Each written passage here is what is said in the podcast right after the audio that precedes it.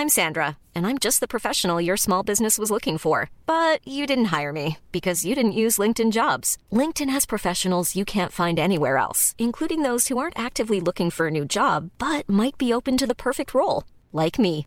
In a given month, over 70% of LinkedIn users don't visit other leading job sites. So if you're not looking on LinkedIn, you'll miss out on great candidates like Sandra. Start hiring professionals like a professional. Post your free job on linkedin.com/people today.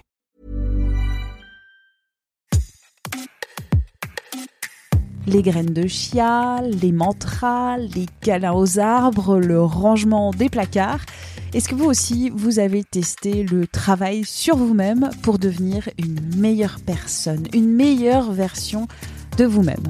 Matou, autrice illustratrice de BD, estampillée Feel Good, a testé de nombreuses recettes, de conseils de développement personnel et son verdict universel implacable, ça a foiré. Matou se livre dans cette quête du mieux dans Feel Good, comment je me suis disputée avec le développement personnel aux éditions Robert Laffont, un ouvrage un peu comme un journal intime qui raconte euh, les tentatives pour devenir plus mieux que mieux, de ce qu'on nous vend pour nous sentir bien, et puis du revers du bien-être à tout prix. Soumission aux injonctions, culpabilité, perte de confiance, et puis pas mal d'argent aussi euh, dépensé. Je suis Anne-Laetitia Béraud, vous écoutez Minute Papillon avec notre rendez-vous La Bulle, qui parle de quand ça va, et puis de quand ça va moins bien aussi. Matou, bonjour, qui est ou qu'est-ce que Feel Good? Feel Good, c'est cette meilleure moi en mieux que euh, cette autre version de moi-même, cette version parfaite, la version euh, Matou 2.0 euh, euh, qui euh, aurait hyper confiance en elle, qui n'aurait rien à se reprocher, qui se trouverait parfaite, etc. Cette, cette, cette meilleure version que le développement personnel nous pousse à atteindre, nous pousse à devenir dans ce livre-là qui s'appelle de fait Feel Good parce que je l'ai nommé de ce nom-là. J'essaye d'expliquer toutes les espèces de tentatives pour devenir cette meilleure version de moi-même qui ont un peu un peu raté, hein, faut, faut être réaliste. Donc euh, j'ai testé un peu tous ces préceptes de développement personnel que j'essaye d'expliquer pour devenir cette feel good, cette perfection là que beaucoup d'entre nous euh, tentent de devenir aussi. Je veux dire, j'ai l'impression que c'est assez général, généralisé. Se purifier, devenir un modèle pour soi et pour les autres, euh, se reconnecter à la nature dans cette quête pour devenir une meilleure version de toi-même. Qu'est-ce que tu as trouvé, Matou? Ce que j'ai compris finalement en creusant un petit peu euh, tout ça, euh, à la manière d'un journal intime, donc c'était vraiment une discussion entre moi et moi, où en fait j'ai poussé un peu les curseurs de ce que je pensais, etc. Que c'est pas forcément quelque chose sur lequel je m'exprime souvent sur les réseaux sociaux. J'essaie de toujours rester un petit peu euh, souriante et positive. Et là, je me suis dit non, il faut que je dise vraiment ce que j'en pense. Enfin, j'ai, eu envie, en tout cas, d'aller jusqu'au bout de la démarche. Ce que je me suis rendu compte, c'est que c'était que le développement personnel tendait à devenir une sorte de nouvelle religion, une nouvelle religion du bien-être en tous les cas.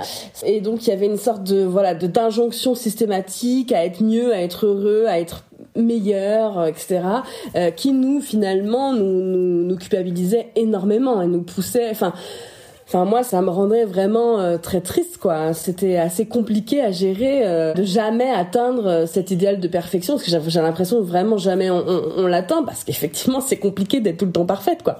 Et que et même c'est impossible en fait faut être réaliste. C'est ce que je dis finalement à la fin.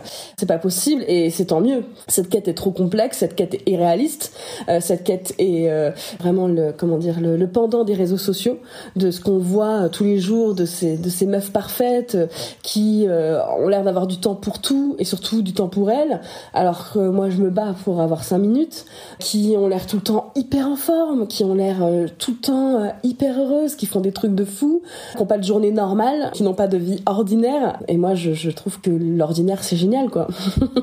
enfin je pousse à, enfin vraiment ça pourrait être la conclusion, c'est-à-dire euh, voilà, il y a rien de mieux qu'un apéro avec des potes, que qu'un plaid et un bouquin, qu'une bonne série, euh, voilà, il faut faut euh, faut faut développer l'ode à la simplicité, à des choses toutes simples qui nous rendent bien plus heureux que de tester les graines de chia ou un truc de détox au brocoli quoi. Donc j'ai rien contre le brocoli. tu vois quoi. Dans le développement personnel, il y aurait une loi immuable du bien-être à tout prix s'aimer soi-même. Hashtag mot body positive, self-love.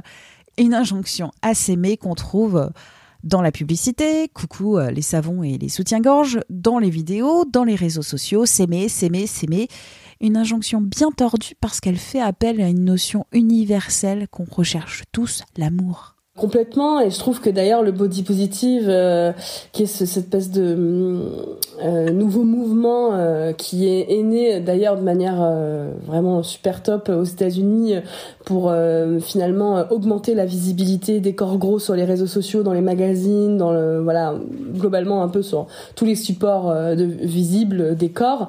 Et moi je trouve que c'est bon ça c'est vraiment au début une super idée, mais ça a été un peu repris à la sauce marketing. On voit des marques aujourd'hui utiliser le le, mot body positif pour nous vendre des, euh, des maillots de bain dans lesquels euh, pas grand monde peut rentrer euh, puisque ce qu'il faut savoir c'est que la moitié de la population enfin 40% des femmes font un 44 ou plus donc faut être réaliste en fait un 38 ce n'est pas pas la majorité ou un 36 ce n'est pas la majorité des tailles des françaises aujourd'hui.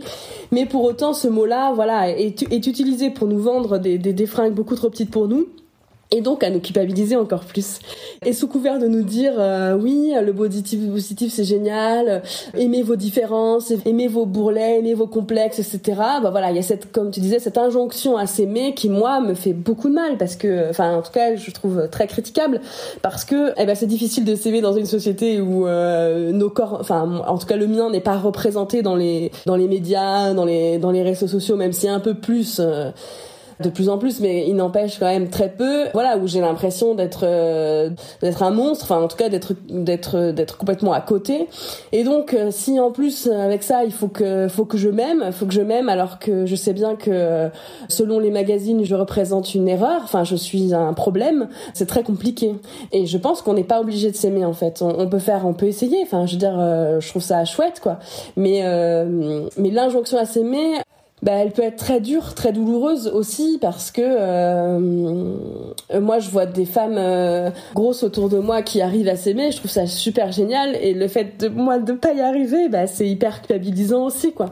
Donc euh, c'est aussi le thème de l'ensemble du livre, c'est de se lâcher la grappe aussi, de de faire ce qu'on peut quoi. Et avec le body positive et avec l'injonction à s'aimer aussi quoi. Moi je m'aime un peu par erreur. Puis bah c'est pas grave, un jour j'y arriverai peut-être, mais voilà, ne nous mettons pas la pression là-dessus. Le body positive à la sauce marketing. Sur le principe, c'est une super bonne idée, je pense de parce que moi ça permet par exemple à, à ma fille euh, ouais voilà des gens plus jeunes de, de, je te trouve de voir beaucoup plus de corps différents que à mon époque par exemple. Euh, je suis pas vieille mais quand même. Il y a moins de normalité enfin de, de corps normés il y a beaucoup plus, on voit beaucoup plus de choses différentes, voilà, de corps différents, on voit plus de vergetures, de boutons, de poils, et c'est génial. Et ça, je trouve ça chouette. Après, j'ai été élevée dans une société où on m'a dit que voilà, je, je, serais jamais assez bien. Donc, euh, s'aimer dans ce type de société-là, c'est compliqué, quoi. Et tant pis. Enfin, je veux dire, c'est, pas grave. Enfin, je vais pas me remettre une pression à me reculpabiliser parce que en plus je n'arrive pas à m'aimer comme je suis. Alors je vais je vais essayer de faire comme je peux, quoi. Enfin, vraiment, euh, faisons comme nous pouvons, quoi. c'est la morale de l'histoire. Exactement, exactement. Je pense que c'est ça, c'est on fait ce qu'on peut, on a le droit d'aller mal, on a le droit d'avoir des journées sans, des mois sans, des années sans.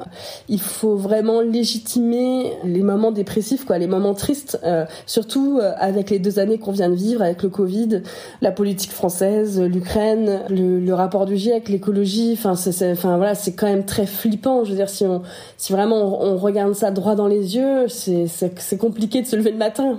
Et donc, euh, je pense qu'il faut avoir euh, ce regard-là bienveillant sur nous et sur ce qu'on peut donner en fait. Il y a des jours où, c'est trop compliqué de sourire et de faire comme si tout allait bien. Et c'est pas grave, vraiment c'est pas grave. Parce que c'est pas facile en vrai d'aller bien en ce moment dans le monde actuel. Et, euh, c'est ok quoi. Vraiment, vraiment il faut... Parce que sinon on va créer une armée de, de gens qui vont penser qu'ils seront jamais assez bien, qui feront jamais assez bien, qui seront jamais assez bien. Et, et c'est dommage quoi parce que en fait euh, à, nous toutes euh, je parle vraiment au féminin dans ce là parce que c'est une pression je trouve qui, qui pèse plus sur les épaules euh, des femmes. Mais c'est un sentiment qui peut être vécu aussi par des hommes. Mais voilà je pense que c'est un on est une armée un peu loseuse quoi de meufs un meuf un peu euh, parfois tristes, parfois déprimés, parfois jamais, qui sont jamais à la hauteur. Et en fait, euh, ça, ça nous culpabilise. Donc, faut plutôt mieux s'unir, se dire voilà, on est toutes comme ça, on fait toutes comme on peut, on fait, on fait toutes des erreurs, on, on foire. On n'est pas des mères parfaites, on n'est pas des femmes parfaites, on n'est pas des professionnels parfaites, mais c'est pas grave. Quand ça va pas, c'est pas la détox ou le yoga qui font régler les problèmes, c'est plutôt de rencontrer un professionnel de santé. C'est ce que tu as fait, parler, prendre aussi des médicaments dans ton cas pour aller mieux et c'est possible d'aller mieux. Ah oui, tout à fait. Et je pense que euh, tout ce regard sur la santé mentale est très tabou depuis euh, pas mal de temps en France et euh, dans d'autres pays. Surtout dans la situation actuelle, comme je te disais juste avant, tout le monde devrait aller voir un psy. En fait, je pense que c'est, il faut vraiment essayer de banaliser en fait, de se faire aider, parce qu'on, je pense que tout le monde aurait besoin de parler avec quelqu'un de neutre extérieur, qui soit pas une amie ou un ami qui va systématiquement valoriser ce qu'on fait. C'est très bien. Enfin, je veux dire, on a vraiment besoin des amis. Mais voilà, cette personne extérieure qui va pouvoir euh, nous aider à comprendre nos réactions, euh, pas forcément s'améliorer, parce que je sais pas si on change, c'est ce que je dis, euh, comme dit Céline Dion, on ne change pas forcément, on ne change pas en tout cas elle dit. voilà, je sais pas si il faut parce que je trouve que cette idée de d'être une meilleure soi, d'être une meilleure, meilleure version de soi-même, c'est finalement changer qui l'on est. Et je pense qu'on est ça, c'est compliqué en fait. On peut tenir ça sur quelques mois, on peut pas tenir ça sur toute une vie. En fait, on est on est ce que l'on est et, et c'est compliqué de changer. Mais voilà, aller voir un psy pour euh, ben, vider son sac, euh, comprendre certaines réactions, savoir qui l'on est, créer ces moments pour soi. Et ce que je dis aussi euh, parfois, comme Virginia Woolf le disait, créer sa chambre à soi en fait, qui peut être pas forcément une chambre d'ailleurs, créer ces moments qui sont vraiment des espèces de bulles euh, loin du, des préceptes du développement personnel, loin des injonctions euh, de perfection. On a le droit, voilà, de passer une journée affalée ou plus affalée dans un canapé, et c'est très bien. Et donc voilà, moi, moi c'est ça qui m'a aidé, c'est d'aller voir un psy, c'est effectivement de prendre des antidépresseurs. Je pense que ce sont des mots hyper tabous aujourd'hui France et il est important de dire que la santé mentale euh, c'est euh, quelque chose qu'il faut vraiment prendre en compte, qu'une dépression c'est une maladie, ce n'est pas un caprice et que ça se soigne comme euh, un mal de ventre, un, mal de tête ou une jambe cassée. Il faut absolument dédramatiser tout ça, en parler quoi, en parler vraiment le plus possible pour pas que les gens qui se sentent mal aient l'impression qu'ils soient seuls. Euh, dans ce cas-là. Parce que je pense qu'on est beaucoup à être euh, pas forcément bien tous les jours et on est beaucoup à, avoir besoin d'être aidé. Et moi, j'ai raconté mon histoire à moi, très très très personnelle en effet, parce que je me suis dit si ça pouvait aider une ou deux personnes à, se dire qu'elles ne sont pas seules dans cette situation-là et à accepter cette situation et à se faire aider, bah, ça sera déjà vraiment euh, un pari largement gagné. Eh bien, parlons, parlons, parlons. Et puis un rappel, si vous vous sentez mal, vous pouvez trouver de l'information fiable en ligne, notamment sur les sites Santé publique France, Psycom ou Positive Minders. Un deuxième rappel, attention à l'autodiagnostic des troubles mentaux sur les réseaux sociaux. J'ai reçu Jasmine Amalé, qui est médecin psychiatre à l'Assistance publique Hôpitaux de Paris, chercheuse, lors d'un précédent podcast de Minute Papillon. Minute Papillon, c'est le podcast d'actu de 20 minutes. Vous le retrouvez sur toutes les plateformes de podcast. N'hésitez pas à vous abonner, vous ferez grandir ainsi la communauté. Pour nous contacter, une seule adresse audio 20minutes.fr. À très vite et d'ici là, bonne écoute des podcasts de 20 minutes.